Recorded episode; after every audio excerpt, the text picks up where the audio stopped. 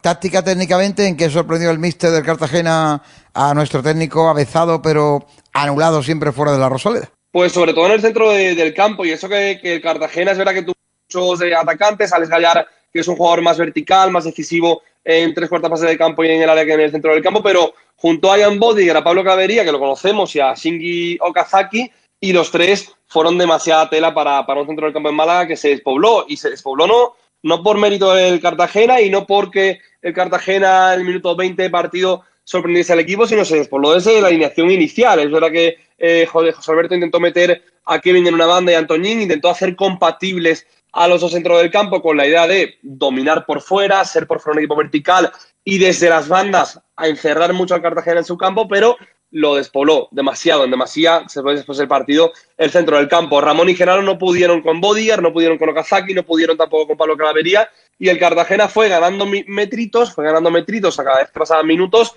y fue demasiado para, para el Málaga. Quizás fue la, clave más importante del partido, más allá de que el Málaga defensivamente está horrible, que ya ni defendiendo campo abierto ni defendiendo en su área eh, tiene seguridad fuera de casa y más allá de los errores puntuales de los goles que los hay. El error de Víctor Gómez, Matías Pibernes y Juan de que vuelven a ser muy vulnerables en la marca por el juego aéreo, pero la principal clave para mí es que el Málaga tenía un plan proactivo que era el de Kevin y Antoñín por bandas y Paulino por dentro, que si en otros partidos había demostrado ser eh, bueno, pues autosuficiente y ser determinante en segunda línea sin Jozabez en el campo, pero sin el jugador media punta, sin Jozabez en el campo, el Málaga no pudo controlar el centro del campo y perdió la iniciativa y perdió todas las posibilidades. Yo creo que ahí, perdona José, yo creo que ahí está la, la clave, Guille, precisamente los experimentos que ayer no salieron del entrenador, porque habíamos visto a Paulino jugar por dentro de unos partidos, pero sí, con unas determinadas condiciones ya del encuentro, en un momento avanzado, con un marcador a favor o con un Málaga volcado buscando un gol para empatar un partido que va perdiendo. Pero nunca lo habíamos visto de esta manera así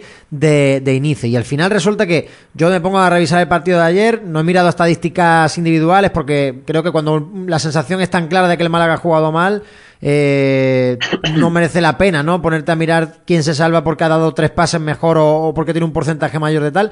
Pero creo que ayer ni estuvo Antoñín, ni estuvo Kevin, ni estuvo Paulino. Y claro, si quitas a esos tres, cae ya por sistema el delantero, que tocó cuatro balones, todos ellos a 40 metros de, del área rival. Así que si se te cae el tejado de la casa, pues lo normal es que, le pille la planta de abajo, lo mate. Y yo creo que fue lo que pasó.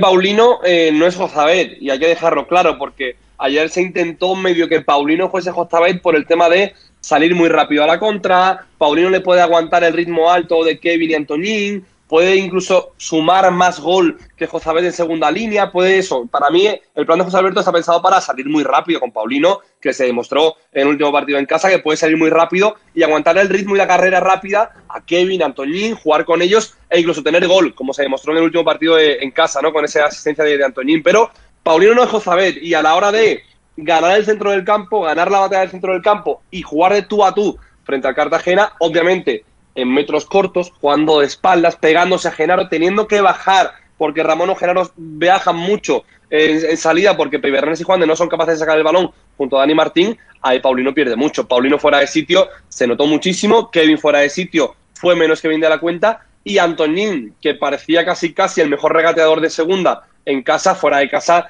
tuvo una incidencia en el área casi inédita y bajo mínimos.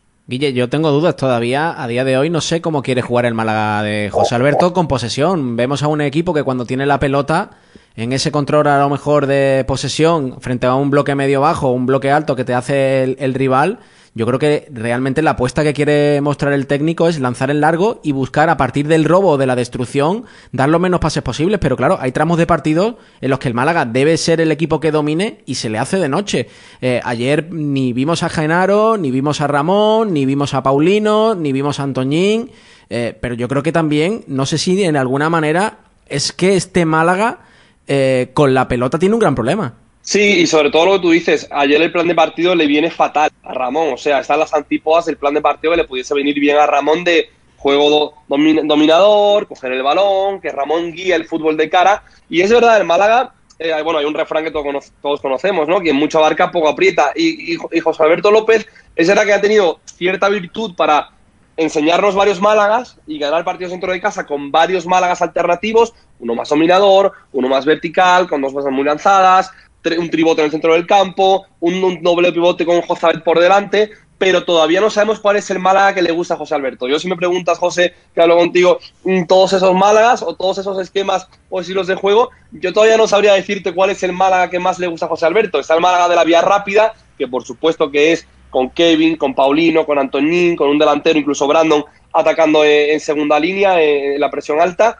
El Málaga, como tú dices, que ayer se vio un poquito más al principio de las segundas jugadas de desplazamiento en largo, cae y me cae a Ramón o me cae a Paulino y yo desde ahí hago una jugada muy rápida. Necesito un par de toques para plantarme en campo contrario. Se vio en dos ocasiones o tres durante los 90 minutos. Y está el Málaga más dominador. Es verdad que esa idea es más de cocción lenta, ¿no? Esa idea de que el, Málaga gane un partido porque Jozabet se integre dentro del equipo, porque Ramón sea un jugador vital en la construcción y porque el Málaga a través de ellos domine arriba, a mí es la que más me estimula y creo que es el Málaga que más futuro tendría dentro de la categoría. Está claro que el potencial del banda muy fuerte. O sea, el potencial que te puede dar innato, a pesar del estilo de juego, Víctor Gómez por la derecha, Javi Jiménez y Kevin en la izquierda, o el revulsivo Antoñín, es muy fuerte, pero sinceramente, yo no sé todavía cuál es el mala que más le gusta No sé, José Alberto, a qué quiere jugar la semana que viene, por ejemplo, cuando de otros equipos sí que lo sé, son mucho más reconocibles y tienen una personalidad mucho más marcada. El Málaga tiene mucha materia prima y lo mejor de ello es que yo creo que hay mucho margen de mejora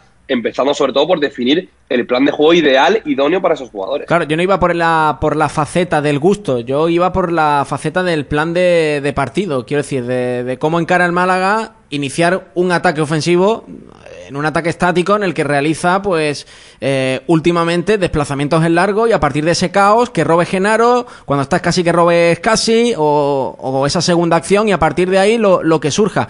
Me da la sensación de que está un poquito, sobre todo a raíz de los últimos eh, partidos, a partir de Oviedo, Real Sociedad B, eh, vimos dos chispazos de Antoñín, dos grandes asistencias, pero poca continuidad en el juego. Creo que el Málaga ha involucionado y no encuentra tampoco ahora una sala de máquinas que funcione para generar fútbol. Ha desaparecido casi de las alineaciones, Jozabé tampoco ha entrado en los últimos partidos eh, dentro de la, de la rotación. La oportunidad, creo que ha tenido una oportunidad perdida también Ramón en este fin de semana. Hay un problema ahí en ese núcleo duro en el centro del campo del Málaga. Sí, yo, sé, yo seguiría apostando de todas formas por, Ramón, aunque su partido no fue el mejor y fue malo eh, frente al, Cartagena en Cartagonova, ¿no? Pero es verdad que la evolución está ahí. O sea, a, principio de temporada el Málaga podía ganar, no ganar fuera de casa, o sea, empatar contra el porque Roberto y Aitán se meten con una jugada por la derecha, pero había un Málaga construido. Y cuando vimos a Alberto, todos, todos dijimos, bueno, pues José Alberto quiere un 4-2-3-1. Que el gol no tiene que llegar precisamente de José Abel cuando el Málaga juegue con media punta. El gol puede llegar de un centro de Víctor Gómez, de un córner, de un balón en largo de Juan de como recurso, pero no como discurso, no como discurso de 90 minutos jugar a eso, pero es verdad que al principio había un Málaga muy reconocible de laterales muy altos, del pivote cayendo hacia abajo, de Jozabel siendo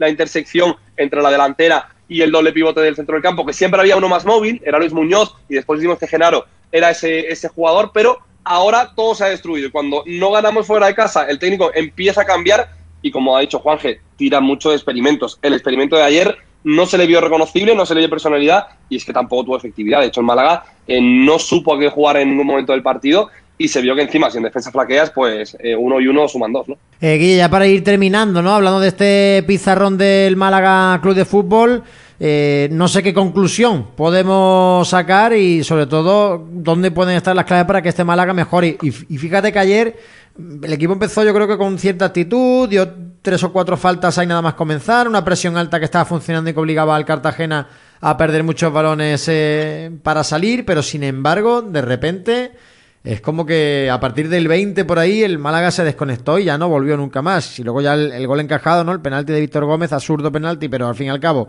eh, pitable, porque al final saca el codo y golpea en la cara al jugador del Cartagena. Nos arriesgamos con las tonterías a que nos lo piten y ahí el equipo se hundió, pero mm, hubo 20 minutos donde el Málaga no parecía tan malo en Cartagena. ¿Qué pasó? Eh, les hace falta un cambio de viento en contra en el minuto 20 para que todo se desplome. Y cuando tú montas un castillo que a, un viento ligero se desploma entero, al final no es culpa de una incidencia del gol de Huesca, que puede ser gol, o que para mí es gol, o que para todos es gol legal, al final el codo, tú no puedes coger aristas de cada partido porque si el Casillo es fuerte, tú te repones a cada decisión y una decisión no acaba con tu plan de partido total, ¿no? Y al Málaga una decisión en contra que sí que el viento vino de, de, de, malas, de, de, bruces, ¿no? Porque al final, a lo mejor eso en la Rosaleda no te lo pitan y sigue el partido, pero una decisión no te puedes montar el plan. Yo creo que la conclusión o el futuro pasa por reconstruir. Y te digo reconstruir porque yo creo que el Málaga ya se construyó en un momento y ya estaba construido. Vemos Oviedo y vemos Cartagena y parece que no hay plan y que el equipo se viene abajo a las primeras de cambio. Pero el Málaga ha construido, yo creo que el plan pasa por reconstruir con Jozabed en la media punta y ver que si tienes a Kevin y tienes a Antoñín, pues oye, bendito problema, pero a lo mejor los dos no son compatibles en el campo para sacar la mejora futbolística ¿no? del, del Málaga. Pasa, por ejemplo, eh, rápidamente una comparación con el Atlético. Joao Félix, Driman y Luis Suárez, ¿son muy buenos los tres? Sí. ¿El equipo con los tres no juega tanto como con otros? Vale, pues con el Málaga pasa lo mismo. Kevin y Antoñín son muy buenos, los dos pueden ser los jugadores más diferenciales de, del Málaga y de la segunda división, sí, pero a lo mejor no tienen que convivir tantos minutos ni en titularidades sobre el campo. El Málaga necesita de Jozabed, el Málaga necesita de Paulino en su sitio y para que el Málaga vea a un mejor Paulino, a un mejor Jozabed, sobre todo lo que necesita es ser fiable atrás. Dani Martín viene de unos partidos que no es el Dani Martín Salvador que nos vendieron y Juan de Bernés ya nos mostraron que son capaces, lo que tienen que volver es a ser de defensas de, primer nivel y seguridad. Lo bueno es que yo creo que todos nos han demostrado que son capaces, desde el entrenador a Manolo Gaspar, pasando por todos los jugadores de la plantilla, por casi todos, Ismael, eh, Jairo a lo mejor nos lo dejamos un poquito atrás, y lo más bueno para mí, lo mejor, es que el Málaga tiene mucho margen de mejora, hay que tener ambición, la segunda, como decía José, es muy difícil y es muy larga, pero yo creo que salvo el nivel de Víctor Gómez, lo mejor de todos está por llegar.